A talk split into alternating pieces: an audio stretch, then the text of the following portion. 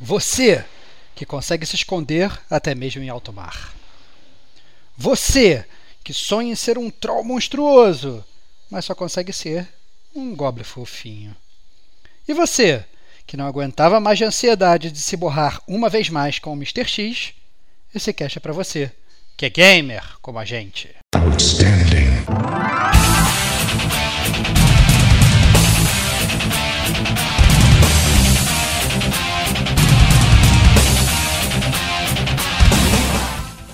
Rodrigo e Estevão. É um jogo de Goblin, mas o visual é mais fofinho.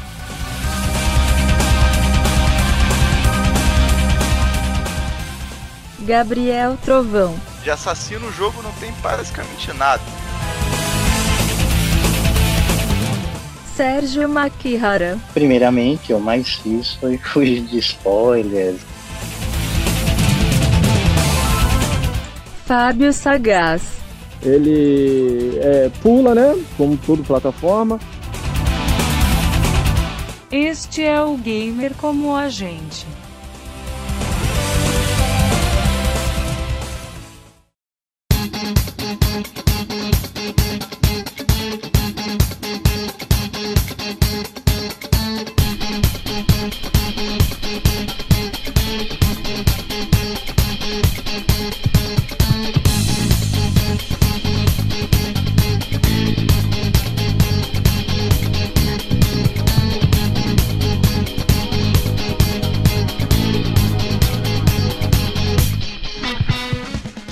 Salve, salve, amigos do Gamer Como a Gente! Sejam bem-vindos ao podcast do Gamer Como a Gente. É, hoje estamos sem o nosso querido host, Diego Ferreira, porém eu, Rodrigo Estevam, farei as honras de rostear esse podcast, que é o podcast de games mais querido do Brasil. É, estamos com a nossa atração costumeira, Detonando Agora, onde nós fazemos ah, aquele papel de antigamente, onde nós falamos aquela conversa informal com os nossos amigos gamers sobre os jogos que nós estamos detonando agora. É um papo, lembrando que é um papo muito informal, é um papo que a gente é, não traz muitos spoilers. A ideia é justamente essa, é fazer um passar rápido nos jogos, um review rápido, dando realmente aquelas primeiras impressões, porque a gente pode estar jogando o jogo naquele momento, a gente pode ter acabado de terminar de zerar o jogo, né? Mas a ideia é não fazer um review a fundo como a gente faz nos jogos normais.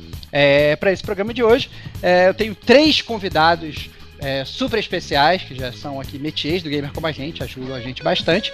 E vou apresentá-los para vocês. O primeiro é meu amigo Gabriel Trovão. Seja bem-vindo, Gabriel.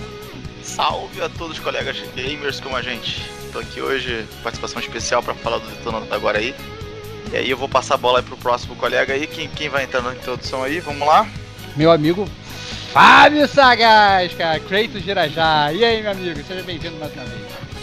É um prazer mais uma vez estar participando aqui de mais um podcast do Gamer Como a Gente. E fechando com chave de ouro, né? O homem com a voz mais plácida do Gamer Como a Gente, Serginho Maquihara. Seja bem-vindo. Um alô a todos, mais uma vez fui convidado e falarei de um assunto inédito, né? Aliás, uma série inédita. Olha aí, legal, legal, legal. Vamos ver é, que mistérios que nos esperam. E então a gente pode começar com o próprio Trovão. Trovão, o que, que você está detonando agora?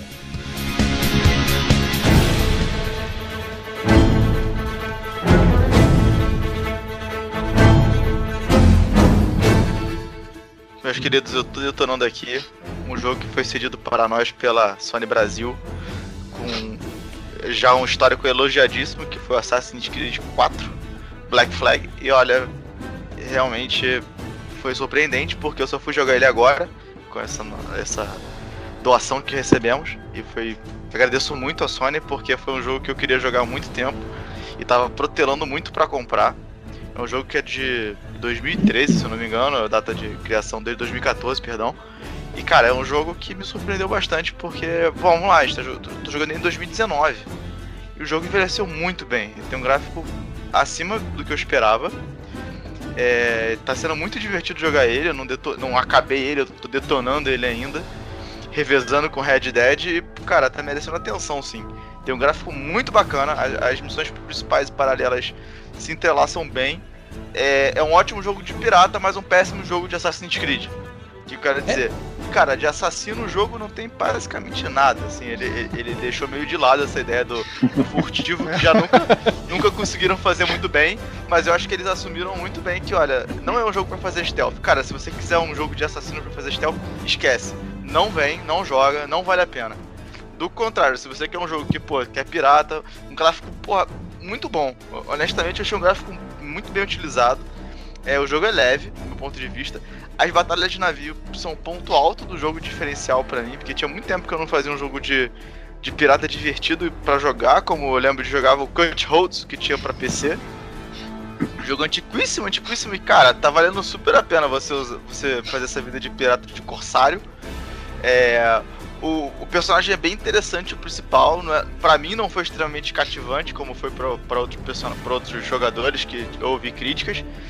Mas, cara, trilha sonora é muito bacana, a exploração no mar é muito bonita também, muito, muito bacana, é gratificante ao mesmo tempo, você ficar saqueando navio, destruindo navio, você pode pegar a. É, dar upgrade no seu próprio navio para melhorar o armamento, você dá upgrade no próprio personagem, e eu particularmente, e aconselho quem for jogar, cara, foca no navio, ter um, um navio, pô, que barbariza os outros é o que há pra, pro jogo como gameplay que muda completamente a perspectiva do que você tinha de, de jogo de pirata até então, de navio e tal. Acho que depois a série dá uma incrementada, isso com outros que vieram na frente. Eu não joguei os outros Assassin's Creed que vieram muito depois, que incorporaram essa questão de batalha naval. Mas esse jogo tá muito divertido. A, a história para mim é, é Blebbles, como a maioria do, dos outros acabaram sendo. Não é nada, não, não, me acrescentou muito. Ele é basicamente um cara que entrou de gaiato no navio, nessa história de ser pirata. de ser assassino, na verdade. E, cara, porra, ele na verdade não sabe nem que porra é essa, onde é que ele caiu. E, cara, e, e assim, ele vai entrando no ritmo e a, a concepção dele é de que os, assassinos, os assassinos são menos piores porque os, os templários estão querendo matar ele. E ponto, acabou. Ele não tá muito preocupado com o resto. E, cara, de resto é isso. Jogabilidade pra stealth é um lixo, esquece, é a merda, você fica com a bunda de fora e qualquer cobertura que você fizer é muito tosco. Aliás, na verdade, para não falar que é tão tosco, eu ainda achei menos mal feito do que eu acho mal feito do Horizon. Eu acho Horizon um jogo foda, mas o stealth é lixo, porque, cara, você fica na moita, tipo, sem estar na moita, é bizarro aquilo pra Metade mim, mas eu adoro Horizon. Cara, é bizarro o Horizon, cara, em relação a isso. Mas nisso o Assassin's Creed nem é tão ruim. Vai, vou dar, vou dar o crédito. Porque na moita é até escondido. Mas, cara, a jogabilidade de stealth é terrível. Eu lembro quando esse jogo lançou, né? Sério, o Assassin's Creed ela já tava vindo na mesma toda hora, sim, aquele mesmo gameplay, aqueles mesmos personagens todos iguais e tal. Então eu tenho a impressão assim que a, que a ideia né, da Ubisoft com, essa questão do pirata foi realmente trazer o ponto focal, como você falou, o jogo são as batalhas de navio. Né? E aí, eu tava até. Eu lembro que na época que saiu eu achei legal, porque esses jogos também da, da Ubisoft eles são muito conhecidos por eles botarem um milhão de coisas, de collectibles para você pegar e coisas para você fazer no mapa e tal. Os outros Assassin's Creed eles tinham como se fossem umas dungeons que você fazia.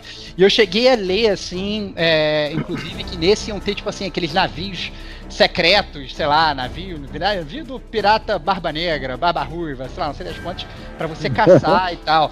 Eu queria entender é, se tem realmente isso e, e se essa parte, esse conteúdo extra que eles botam no jogo é um conteúdo extra significativo, porque o que eu tava sentindo nos outros jogos é que o jogo ele ficava tava ficando cada vez mais maçante e eu me sentia assim, cada vez com menos vontade de correr atrás dessas coisas acessórias. O, o Assassin's Creed que veio logo antes desse, né, o 3, eu eu meio que praticamente rushei. Eu fui jogando, eu fui rushando, porque eu falei, cara, que saco construir. Eu lembro que tinha construído uma, uma, uma fazendinha, um settlement. Nossa, achei chato demais.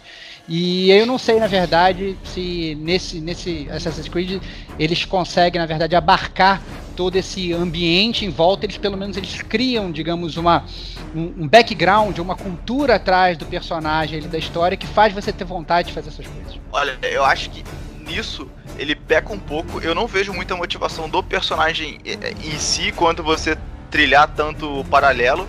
Ele fica muito no foco de que ele quer ser um corsário, mas na prática ele é um pirata. Ele acaba virando um pirata, então ele começa tipo com uma coisa muito romantizada do que é virar um, um corsário. É, ele é levado para um rumo mesmo de pirataria. Existe que a parte interessante pro jogador de fato, os navios mais evoluídos que você vai enfrentando.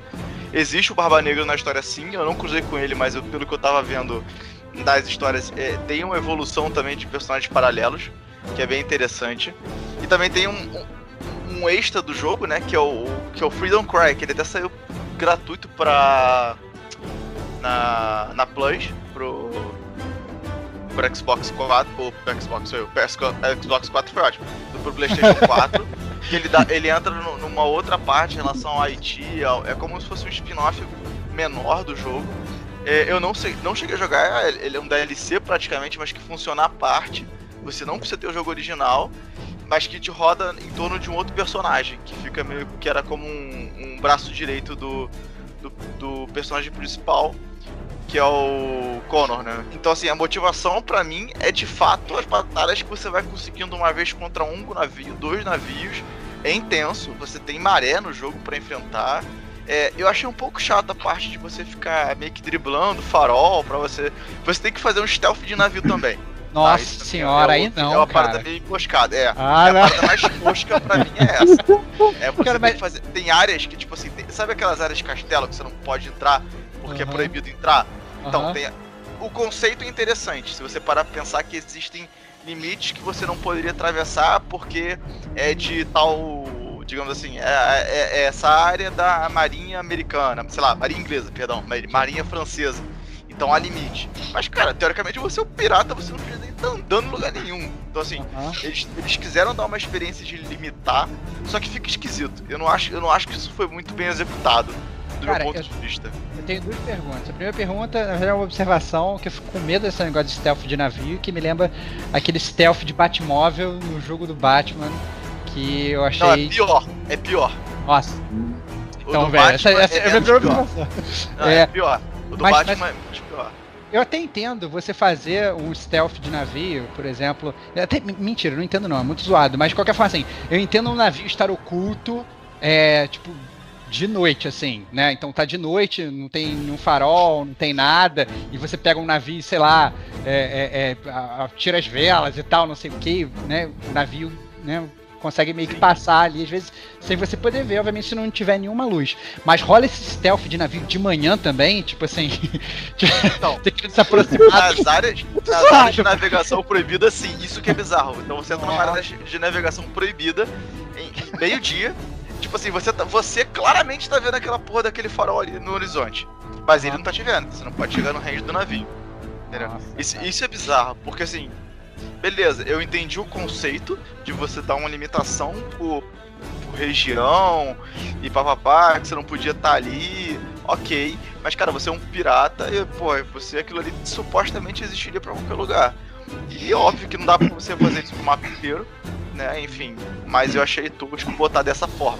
Então, assim, tem os navios que não podem te ver de jeito nenhum quando você entra nessa área e tal, porque eles vão, vão levantar, vão, vão chamar os outros e tal, como backup.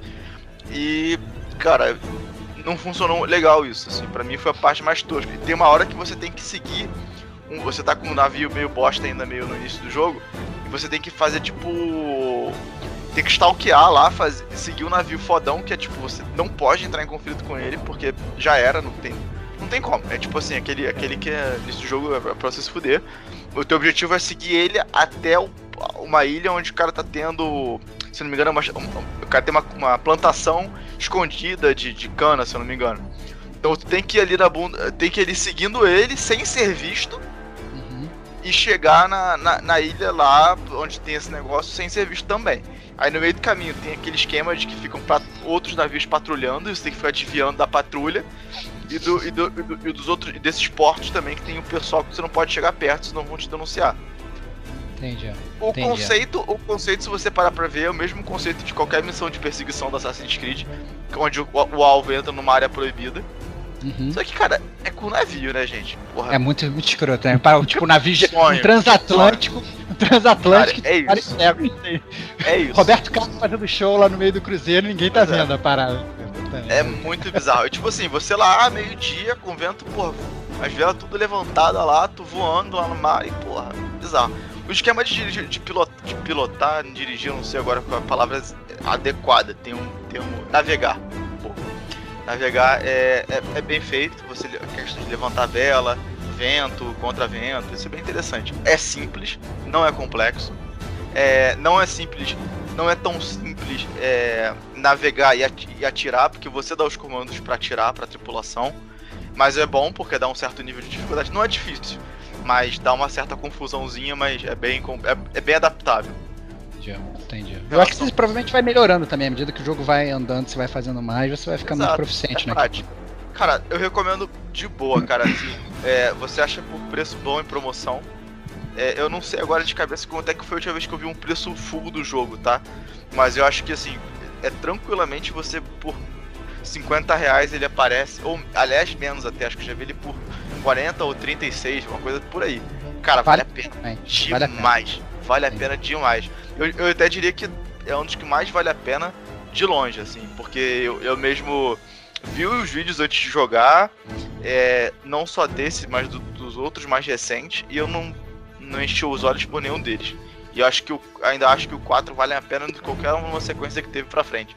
Assassin's Creed. Cara, eu lembro que quando eu joguei esse jogo, a, a, as batalhas navais, o, pra mim era o ponto alto do jogo. As batalhas navais e, e, durante as tempestades, à noite, que você não só tinha que se preocupar com o com, com seu inimigo, como também com, com as ondas, né, que vinham. Com o clima, sim, tem é... isso mesmo. É muito bacana isso mesmo. Isso tudo, acho que é um dos pontos altos também, é, além de ser a própria batalha naval, são os obstáculos que aparecem. E o principal obstáculo é o clima. Então, assim, às vezes você tá, tá ali, papapá, e vai começando a fechar o clima. Aí tu fala, beleza, vou, vou atacar um navio, pede o corte. Aí daqui a pouco chega outro navio, beleza, tem dois. Aí daqui a pouco começa a tempestade bizarra. Cara, tempestade atrapalha muito. É um prejuízo absurdo, porque você perde dimensão de distância, atrapalha a movimentação, atrapalha a mira. E assim, dificulta, mas não fica nem um pouco irritante. É diferente do que poderia parecer. É, é, você depois de um tempo você quase pede para ter uma treta assim em alto mar, assim, para você uma tempestade bizonha, porque fica bonito o jogo, fica mais bonito, dá mais graça ao jogo de fato. Ele fica mais real, eu, assim, né, cara? Não é, fica, também fica, fica mais né? desafiador. E assim, eu sou gamer chorão, tá? Eu sou o cara assim, que joga no normal e raramente bota no hard. É, a lá, de, a, a lá nosso querido Diego. Porque, cara, pra mim, eu tô mais ligado à diversão, mas, cara, é muito bacana. A sensação do, do clima é muito boa. É bem lembrado mesmo aí, cara. Muito bem lembrado, Fábio. É uma sensação muito boa, eu lembro. Trovão recomendadíssimo, né? Pô, recomendadíssimo. Legal. É, então esse aí foi Assassin's Creed 4 Black Flag para vocês. E agora a gente já pode tocar a bola pro nosso amigo Fábio Sagaz. O que, que você está detonando agora, meu amigo?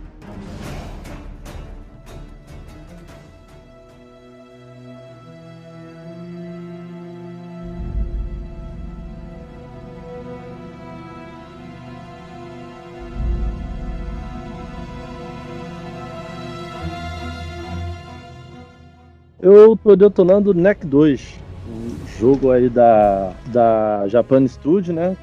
Da Sony Interactive Entertainment, lançado em 2017. Só que antes de falar do 2, para poder dar um, dar um entendimento melhor, tem que voltar lá no 1 um, para pelo menos falar, né? Que, o que é o NEC, que, que, que jogo é esse.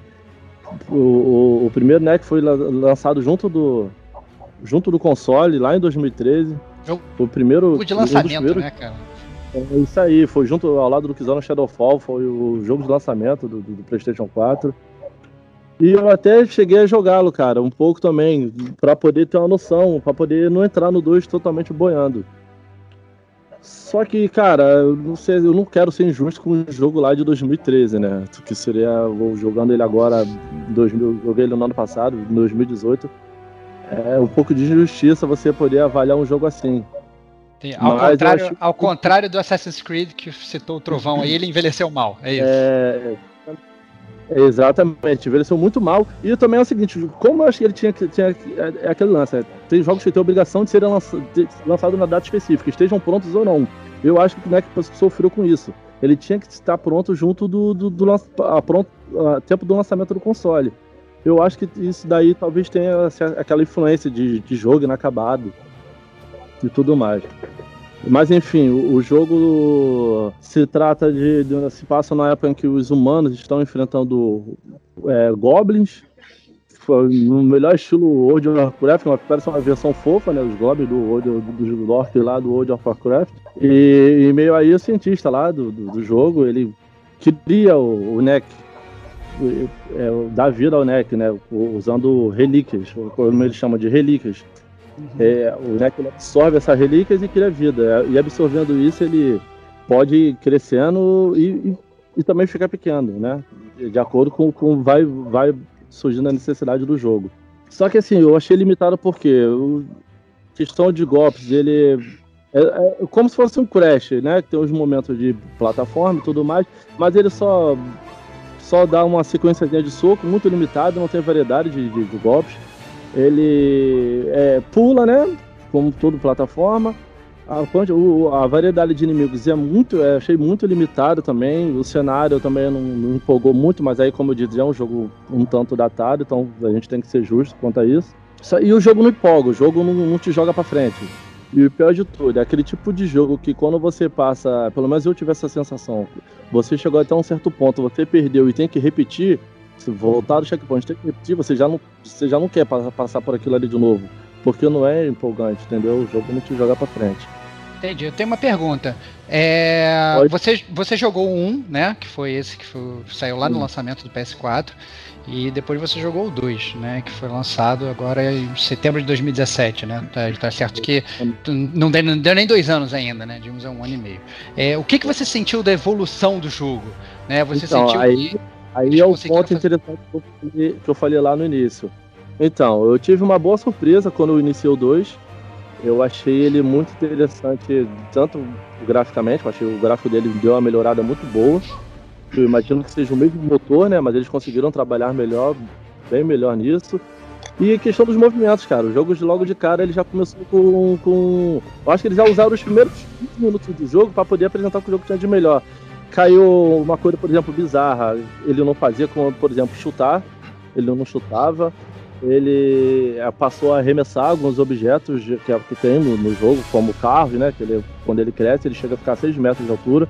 Aí agora ele consegue interagir com alguns objetos do jogo para arremessar nos inimigos. A variedade de inimigos melhorou bastante. Começaram a surgir algumas QTEs no jogo. Não que isso seja um, um ponto positivo, mas eu acho que uma QTE bem trabalhada, é, ela deixa assim o, o jogo é mais God interessante. Of War, né, cara? Não é um God of é. War. Não, então, e, e, e, lembrando bem do God of War, ele é um jogo que ele tem aquela a tela. Você não, não, não interage com, com, com, a tela, né? É, a câmera, no caso. A câmera é fixa. O, tanto, e, é, até outra coincidência do God of War, que o botão que geralmente é o que a gente gira a câmera, que é o, que é o R, R3, ele serve para esquiva. Assim ah, como entendi. o God of War antigamente. É, é, e basicamente é isso, cara. Aí a história não é também muito cativante, não é nada que, que te prenda, mas ele, assim, o gameplay dele ficou muito bom, assim, nesse sentido. Me deu uma melhorada muito boa. Ele, ele te dá mais prazer em, em combater os inimigos, em, em seguir em frente, entendeu? O lado plataforma dele melhorou bastante, alguns de puzzles, justamente cima de, de algumas habilidades novas nova dele, que por exemplo, agora o lance dele diminuir e aumentar o tamanho, você tem um botão que faz isso, que é o R1. Entendeu? Aí tem horas que você tem que usar, passar com ele alguns, alguns locais menor, você, quando você aperta o R1, e se você precisar aumentar de tamanho depois, R1 de novo. Isso, e, e, eles usaram isso não só durante o combate, mas principalmente para resolver algumas. São bem fraquinhos, né? Os puzzles, mas deixa um pouquinho mais interessante. Tipo, te dá um pouco mais de, de, de prazer no jogo você falou até que o jogo, né, é um jogo de goblins, mas o visual é mais fofinho e tal. E sempre que eu olhei o NEC, eu senti que ele parecia que tinha sido feito para um público mais infantil, né? Você olhando até é, é, normal às vezes os consoles começarem com algum jogo assim também voltado para o público mais infantil, né? E essa sempre foi a tônica que eu tive olhando o NEC de fora, né? Então eu acho que até explicaria, por exemplo, se esses puzzles serem mais fáceis, essas coisas serem mais fáceis se for voltado para um público infantil. Você vê o jogo assim? É, essa é primeira pergunta, né? Se você, você consegue é, perceber o jogo como sendo um jogo mais infantil, né? Mas ao mesmo tempo a gente sabe que muito, tem muitos jogos aí que foram feitos, digamos, para criança, entre aspas, mas que são né, um, primor em termos de, de, de, jogabilidade, né, e que podem atrair pessoas de todas as idades. Você sente que isso pode acontecer com o NEC ou não? Sim, só que eu acho que aí, aí, em cima disso daí eu ainda acho que o primeiro também falhou um pouco, porque apesar de todo esse visual infantil, o, o primeiro eu achei ele um pouco difícil, entendeu? Primeiro que o, é, uma das coisas, o primeiro quando você morre, o checkpoint dele é um pouquinho mais longo. Então você tem que voltar um pouquinho mais lá atrás. Coisa que a gente é que um pouco mais antiga até normal. Mas é, não deixa de ser uma coisa mais frustrante do que com esses checkpoints quase que automáticos. Você morre aqui e volta, sei lá, 30 segundos atrás no, no jogo.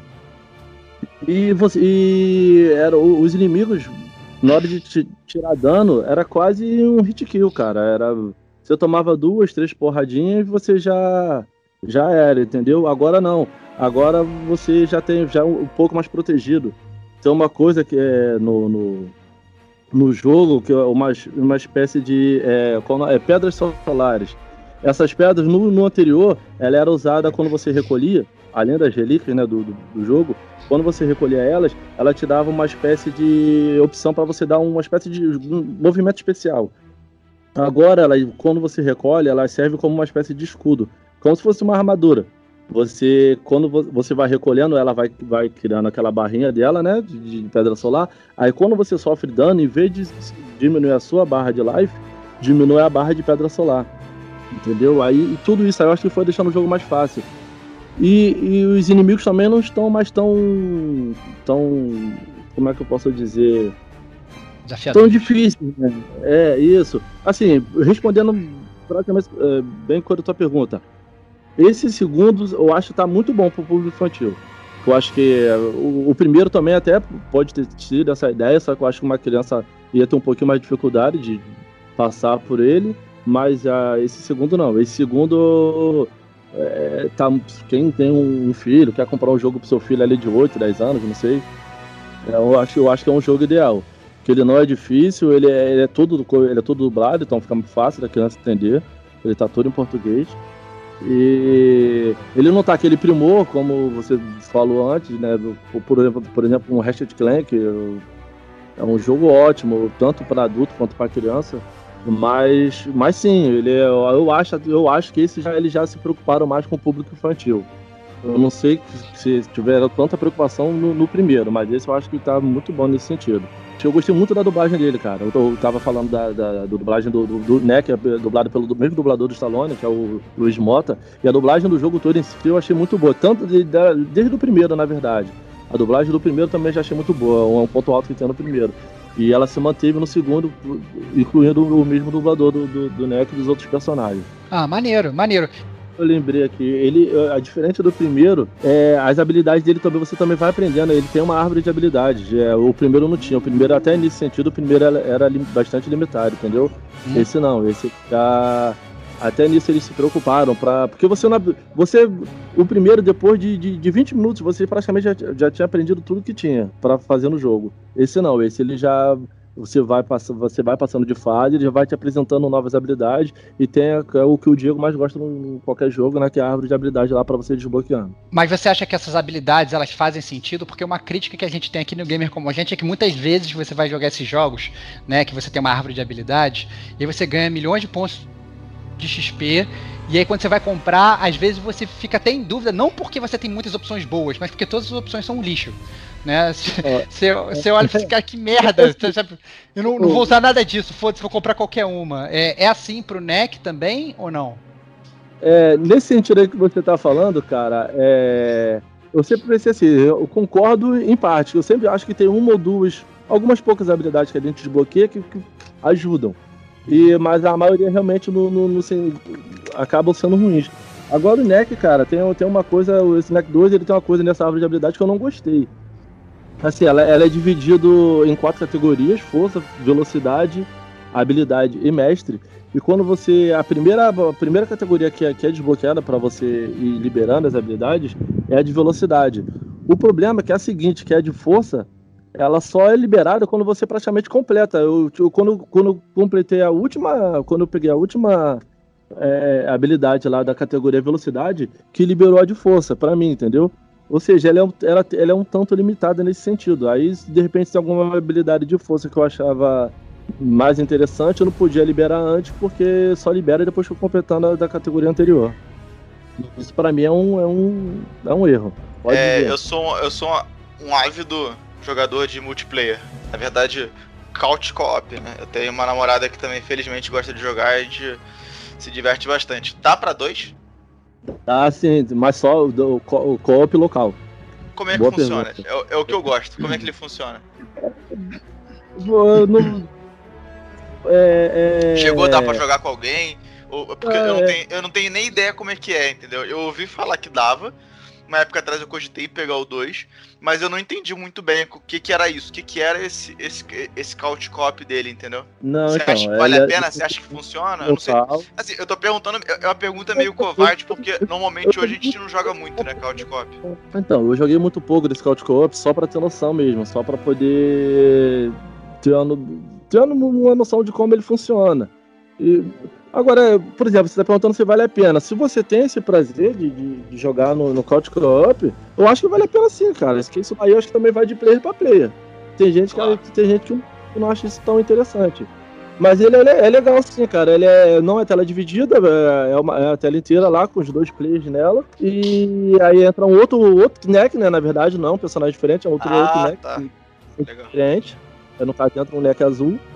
E, e assim, vai seguindo, fazendo as, as- vai seguindo fazendo as mesmas missões. Não é um cooperativo com missões é, exclusivas, não. Você vai seguindo o jogo mesmo normal.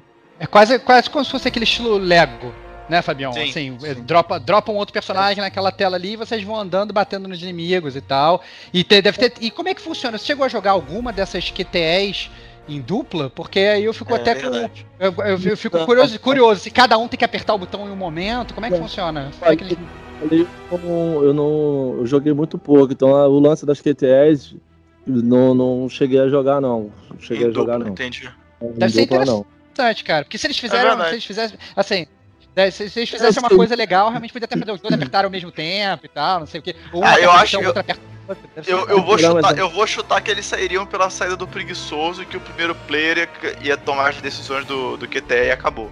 Eu tô sendo bem sincero, eu tô olhando, eu tô olhando aqui no, no, no Google, Ah, é, e né, já, já que o, Fabião não teve oportunidade, obviamente, até por conta do claro, tempo. é. Pode difícil outra isso. pessoa para jogar o Couch Co, porque às vezes, é, às vezes é mais difícil, mas pelo menos olhando as imagens do Google, parece que os dois têm que apertar. Então aparece assim, um Ah, R1 entendi. vermelho e um R1 azul. Então presumo que Entendi. seja um de um personagem e outro de outro. Acho que os dois devem ter que apertar para o negócio, pro negócio andar, entendeu? Queimei minha língua agora, então. E você acha que é um jogo assim que você recomendaria para as pessoas comprarem hoje? Assim, você, obviamente, você tem que levar em consideração que né, já não é um jogo lançamento, é um jogo que você né, consegue muitas vezes com um desconto muito bom, né? Como o Trovão falou do próprio Assassin's Creed, é um jogo semelhante, né? Que é, o preço dele, né? Acabou que teve realmente essa queda. E eu não queria saber a sua opinião, assim, você você compraria o NEC e tal, ou, ou talvez focado para um tipo de audiência específico, né? Qual é a sua recomendação de recomendação aí do NEC? Não, eu acho que pra quem gosta de jogo plataforma, eu recomendo. Quem gosta de plataforma em geral, eu recomendo. Por exemplo, o cara que citando mais de uma vez aqui, Ratchet Clank. O cara que jogou Ratchet Clank provavelmente vai gostar de jogar NEC, entendeu? E é, infelizmente a gente vive num país que o lado financeiro realmente influencia. Então acho que se você o, o cara conseguir por um preço razoável, eu recomendo sim, cara. Eu não, o primeiro saiu na Plus, então é mais fácil, acho que a maioria das pessoas tem ele lá adicionado à sua biblioteca. Mas não se, eu digo uma coisa, não se baseie pelo primeiro para poder ter a noção do segundo, que é a diferença gritante, eu acho que ele, ele sobe a qualidade bastante. E se você achar por um precinho acessível, que eu acho que pelo tempo até que ele tem do lançamento, ele já deve ter caído bastante preço, fora as promoções que vivem tendo aí na- nas lojas e na própria PSN, eu recomendo sim, cara. Eu recomendo. Pode ir tranquilo, que no 2 ele sub- melhorou bastante. Demorou. Então fechou, galera. Esse foi o NEC 2. É, Obrigado pela participação aí, Fábio. E agora eu tenho que chamar né, o nosso ah, amigo Serginho Makihara. É, Que jogo você está detonando agora, meu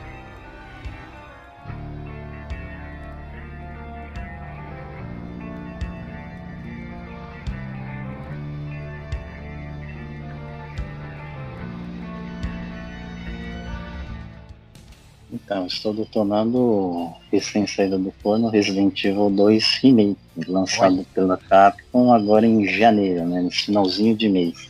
Olha lá, cara, esse tá, tá fresquinho do forno, cara. E a gente sabe, na verdade, né? A gente aqui no Gamer Como a Gente, a gente já gravou o sobre toda a série do Resident Evil, né? O Serginho ele fez parte dessa jornada. É, sempre se mostrou assim um fã inverterado da série. E eu queria saber de você, Serginho, assim, qual primeiro é, é, o que, que você está sentindo jogando o jogo, né? É, e se você acha, obviamente, eu acho impossível você jogar, tendo jogado primeiro, você jogar esse remake sem, né, sem, sem fazer o paralelo. Né, com aquele jogo que mu- muitas vezes o Resident Evil 2 ele pode ser o preferido né, de muita gente. É, eu queria entender aí, na verdade, como é que foi voltar para essa franquia e com tudo novo, se você sentiu alguma coisa diferente, qual foi a tua impressão inicial, né, desde o momento que você botou o CD e viu a abertura e foi inundado pelo mundo de Raccoon City de novo, como é que foi essa jornada aí, cara? Então, primeiro foi a curiosidade, né, de saber como que iam fazer um jogo que provavelmente para os fãs da série é o melhor de todos, né, ao lado do 1, do 4, a, recentemente do 7, que divide opiniões. É, primeiramente, depois daquele anúncio da E3 do ano passado, o que eu mais fiz foi fugir de spoilers, é, e notícias em qualquer meio, né? De, seja YouTube, nosso amigo Rodrigo, é, também chamado o Spoiler, R3 lá, Spoiler agora soltar cara. uma. Foi uma missão stealth caprichada aí que eu tive que fazer. É, bom, quando eu peguei o jogo na, em mãos, é, eu parti lá para essa jornada para, sim, ter uma experiência nova, era o que eu esperava, mas ela tinha que seguir os moldes da anterior, porque senão não ia ser um remake. É, primeiramente, né, eu comecei jogando com a Claire, né, o início do jogo não muda muita coisa, porém, é, você agora tem a possibilidade de jogar supostamente o que, que aconteceu naquela parada de, do posto de gasolina lá do jogo anterior. E você começa a fazer a investigação toda lá bonitinha. Com o Leon também você acontece da mesma maneira, né? De forma paralela ele para com o carro dele e segue a varredura do cenário para dar seguimento ao jogo. É, ele surpreendeu primeiramente porque está muito caprichado. É, houve mudanças pontuais, né? Da história fica mais coesa, mais factível e isso me agradou muito, né? E me prendeu ali na imersão do jogo. E eles assim acertaram muito bem, né? De botar você em ambientes é, ameaçadores, claustrofóbicos e que nada está garantido, porque assim a, aí dos personagens e as reações variam muito, apesar de depois de um tempo você ver que não tem tanta diferença. Porém, se você comparar com aquele jogo da década de 90, o jogo está riquíssimo em expressões faciais, reações dos personagens. Por exemplo, eu comecei a jogar com a Claire. Então você começa no posto de gasolina, começa a fazer investigação e ela já sofre uma ameaça dos infectados. É, quando você mira no personagem e dá um tiro, ela tem uma reação de acordo com que o zumbi é, teve de dano. Por exemplo, você dá um tiro na cabeça e não cai, ela solta um palavrão, fala, pô, você não vai desistir. Você dá um tiro, derruba o bicho, aí ele volta, ela também fica brava e surpresa, porque o, o bicho não vai dessa para melhor. E isso já foi fenomenal. Para mim, eu achei que começou a ganhar muitos pontos aí. Uhum. É, vamos É. propor. Opa, pode falar. É, rapidinho, antes de você se alongar, só pra voltar lá atrás no, no- no que você falou no início, você tava correndo de spoiler. Mas assim, é, a, a gente tá falando de um jogo que é um remake. Então, a minha pergunta é a seguinte: a Capcom ela falou se ia sido na história ia ter alguns pontos que toma, poderiam tomar algum rumo diferente, acontecimento diferente, ou, ou isso daí foi só um pouquinho de preciosismo mesmo da sua parte? Então, é, desde o início, ela falou que seria uma releitura e alguns ajustes é, entre as duas campanhas para o jogo ficar mais experiente, factível. E ela deixou sim, sempre no ar do que ia encontrar, porque até a véspera do lançamento, aí uma semana antes já começou a vazar em alguns meios de comunicação que realmente ia ter o cenário A e B de cada personagem, né? Então, vamos supor, se você faz o cenário A com um personagem que ele entra pela delegacia, vamos supor, pela direita, e o outro entrou pela esquerda, no cenário B ele inverte. Então, isso a uhum. gente achou que não teria, porque isso eles até esconderam bem. É, quando os jogos começaram a chegar na mão dos streamers, e críticos, aí o pessoal soltou, né? Ah, não, tem cenário A e B e tal. Então você vê que é, tem uma certa semelhança muito grande com o anterior. Só que eu também não vou entrar em, em spoiler maior, que aí você terá que fazer as duas campanhas A e B com Leon e Claire, né? Você faz o A com o Leon, é, no segunda jogada você faz a Claire B, depois tem que inverter. Aí você vai poder comparar no que realmente muda, não. Algumas coisas, assim, você vai ficar surpreso, outras talvez nem tanto, dependendo da sua expectativa. Então, assim, como já não é um. Aqui não está sendo uma área de spoiler, eu vou me abster de dar essa informação. Beleza. E, e, Serginho, assim, uma das mudanças assim bem características que a gente estava vendo desse remake, é, eu inclusive fiquei um pouco apreensivo quando eu vi que isso ia acontecer. Antes de jogar, tá que até a gente jogou na BGS, tá, essas coisas todas, mas eu lembro que fiquei bastante surpreso quando eles falaram que eles iam fazer o remake, que a câmera ia mudar né? Ia tirar aquela câmera clássica do Resident Evil 2, né? Que era aquela câmera fixa em cada aposento e tal, e ia mudar para aquela câmera, digamos, de terceira pessoa, praticamente over the shoulder ali. Você vê o teu personagem, né? E você tem um foco maior, talvez, na ação ali. É, o que, que, você achou disso? Você é, era, era purista no sentido de estar tá receoso, né? Você queria câmera antiga, ou você na verdade gostou aí bastante dessa mudança, falou que acha que fez bem pro jogo, né? Qual foi a sua, sua, sua, sua percepção com relação à mudança de câmera do jogo?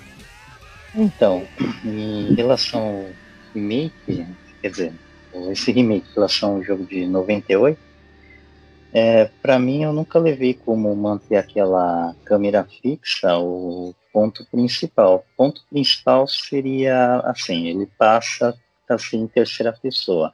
Só que o que faz o jogo ser um survival horror vai determinar se sim ou não é, por exemplo, o cenário é muito escuro, se tem escassez de munição para as armas, se você tem inimigos que mudam o comportamento, então ele gera um leque de aleatoriedade que vai você deixar sempre literalmente no cagaço, né, do que, que vai acontecer com o personagem.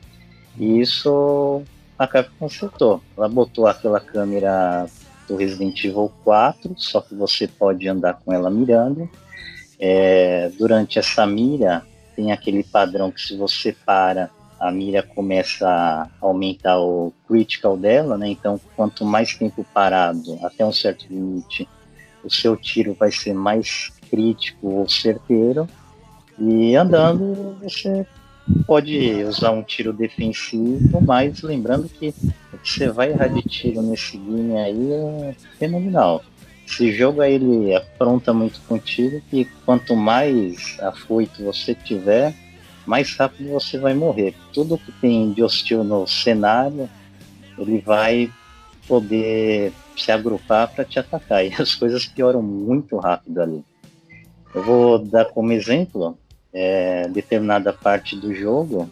É, isso depois de eu estar jogando sério, você chega num ponto que você é literalmente stalkeado lá por um certo personagem. E você começa a ter que fugir pela delegacia toda.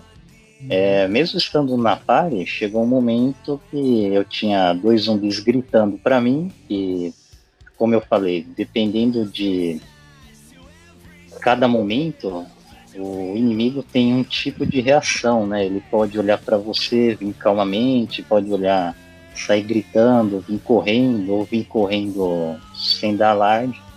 E no momento, o que que era? Eu estava numa sala com barulho de tempestade, uns leakers dando um grito, eu ter que andar em modo stealth, e o zumbi gritando lá, lá na frente e, e vindo para mim. Eu falei, ah, vou esperar esse zumbi chegar perto, dar uns headshots nele.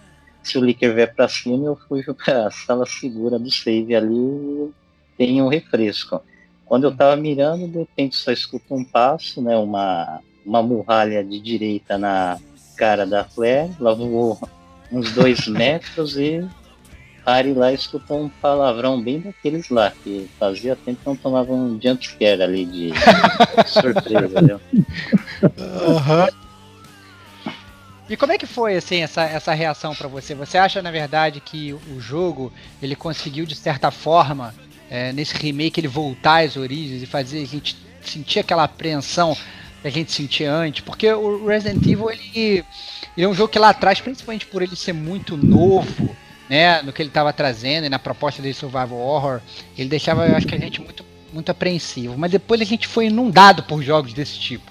E aí passou a ser uma coisa muito comum né? E aí caiu até, digamos, quase numa mesmice. Você acha que essa, que essa mudança, esse remake, ele fez bem para a série como um todo, né? Você acha que é, é... e eu levo isso até assim é, para você tentar expandir a sua resposta falando daquele gamer, por exemplo, que não jogou o, o, o, primeiro jogo, né?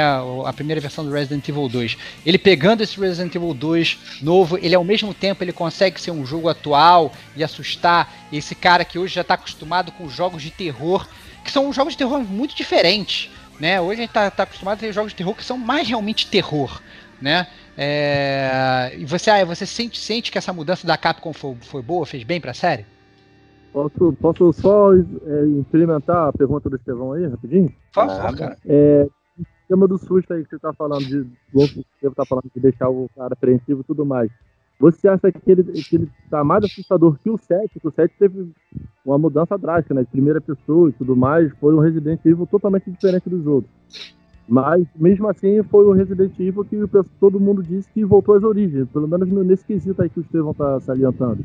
Então, que, você acha que ele está mais assustador que o 7? Então, é, primeiro deixa eu responder brevemente ao Sagaz, né? É, em relação ao set, eu acho que a câmera não ser em primeira pessoa, ela tem uma pequena influência sim.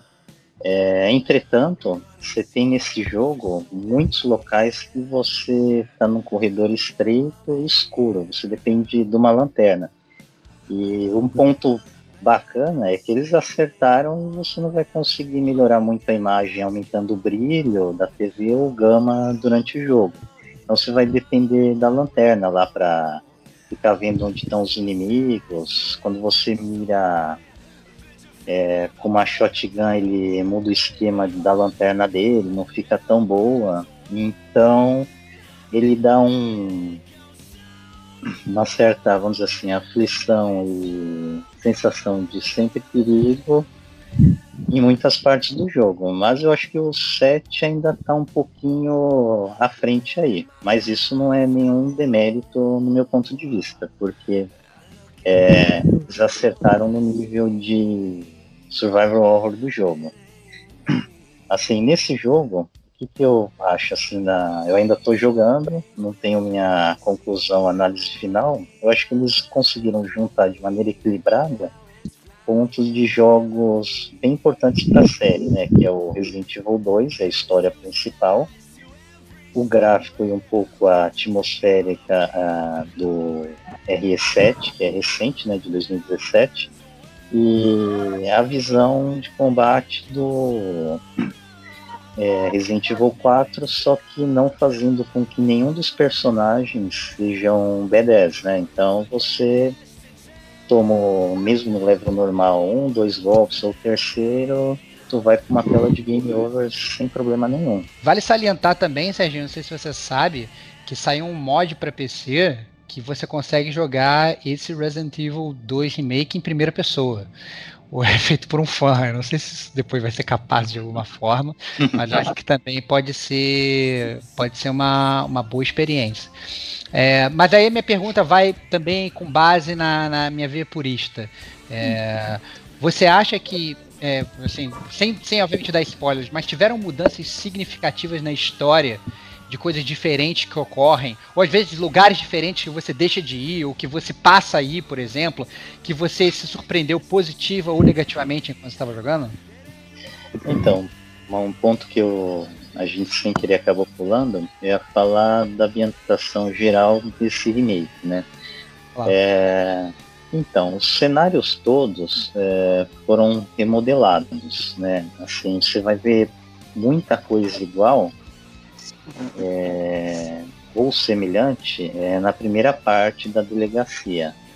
É, a partir daí, eu acho que o jogo deu uma evoluída muito boa de design dos cenários e áreas, porque muita coisa não fazia muito sentido e lógica até pela dimensão do, do que o jogo anterior propunha, né? É, então eu acho que nesse quesito de ambientação ele vai também surpreender.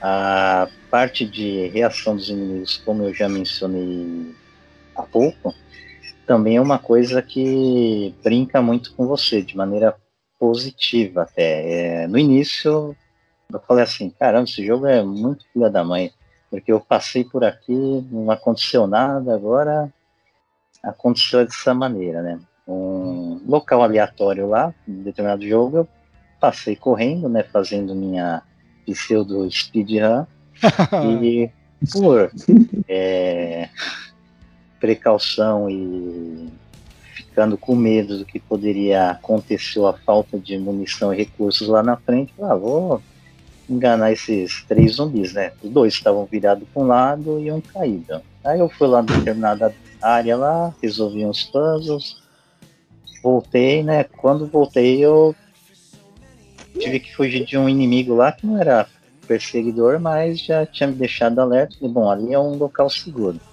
Chegando ali, né? O zumbi filha da mãe pula no pescoço lá do Leon, tomei um dano.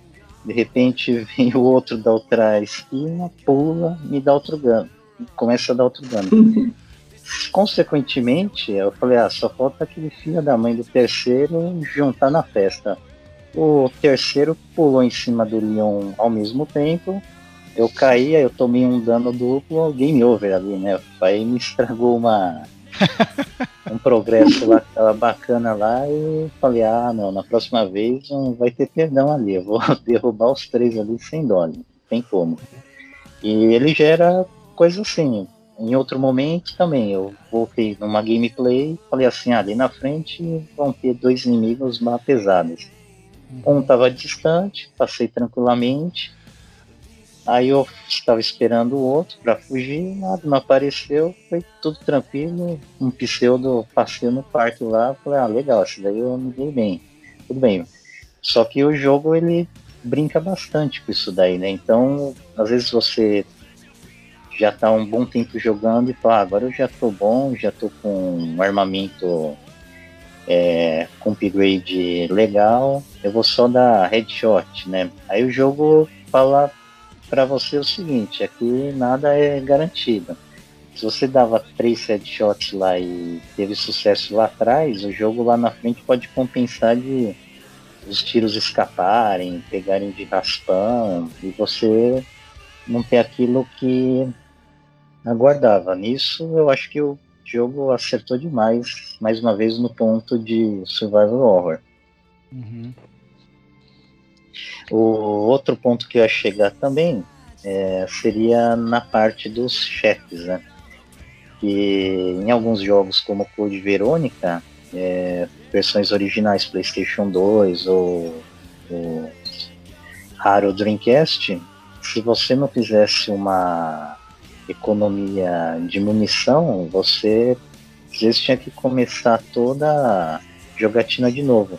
Nesse daqui, se você poupar recursos, vai facilitar a sua vida. Só que o jogo na área dos chefes sempre deixam algumas ervas, munições e itens de defesa que eu já aproveito esse gancho para deixar claro que não existiam na versão original. Granadas que você pode usar para ataque, defesa, as facas e o flashbang também, que você pode usar para todos os inimigos ou quando você for atacado, você usa como um recurso de defesa. Parece um Quick Time Event, você aciona lá e se salva do pior, né? Até vir o próximo. Maneiro, maneiro. É, eu acho que o Resident Evil 2 vai ser um jogo que eventualmente a gente vai ter que voltar aqui no Gamer Como a Gente, né? E fazer uma review full daquele jeito aí que o pessoal gosta. Porque é um jogo com certeza é amado por todos. Mas aí, Serginho, para dar o seu veredito final, digamos, você é um jogo que vale a pena, sim, seria uma recomendação sua, você como fã da série, é, pegar esse Resident novo, vale, por exemplo, pegar no preço full agora de lançamento, o jogo acabou de sair, vale a pena gastar aí mais de 200 milhões de reais aí para comprar ou não? É, vale a pena esperar um pouquinho, né? Ver aí se você acha que é um jogo que talvez o preço caia. O que, que você está achando aí desse, desse Resident aí em termos de preço e de compra? Então, eu como fã não tem como falar para esperar. Eu falo, ah, já compra aí, porque aí você vai evitar spoilers, que é bem difícil de você escapar. É, o preço você acha entre 170 reais a 250 a versão básica, né? Se você tiver interesse, puder gastar essa grana, eu recomendo sim. Caso contrário, infelizmente, como dinheiro não dá em árvore, eu acho que é bom você aguardar ou, no caso, até comprar uma mídia usada, né? Que o preço já cai bastante. É, o jogo está recomendadíssimo, porque ele não mancha o nível do Resident Evil 2 original, que talvez seja o melhor, e na verdade eu até colocaria ele lado a lado lá com o Resident Evil original e o 7 lá, porque ele está muito bom.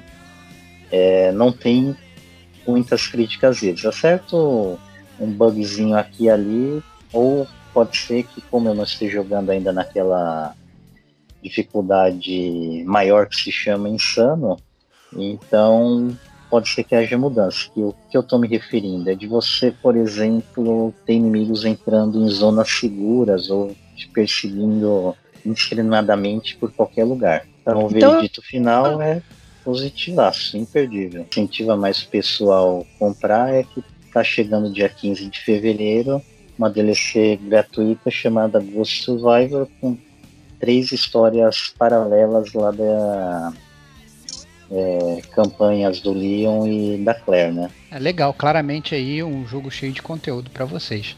Bom, a gente vai terminando aqui, né? O, esse detonando agora é o número 20, né? Já são 20 detonandos agora que a gente já fez, muito legal, muitos jogos que a gente conseguiu falar. É, agradecendo aí, obviamente, o, o o suporte da, da Sony Brasil, do PlayStation Brasil, que nos cedeu aí o Assassin's Creed 4 e o NEC 2 para fazer a resenha. Né? Agradecer aos amigos aí que participaram. É, e estamos aí, né? É, mais uma semana que se passa, mais um podcast do Gamer como a gente. E na semana que vem tem mais com certeza. Um grande abraço e até lá.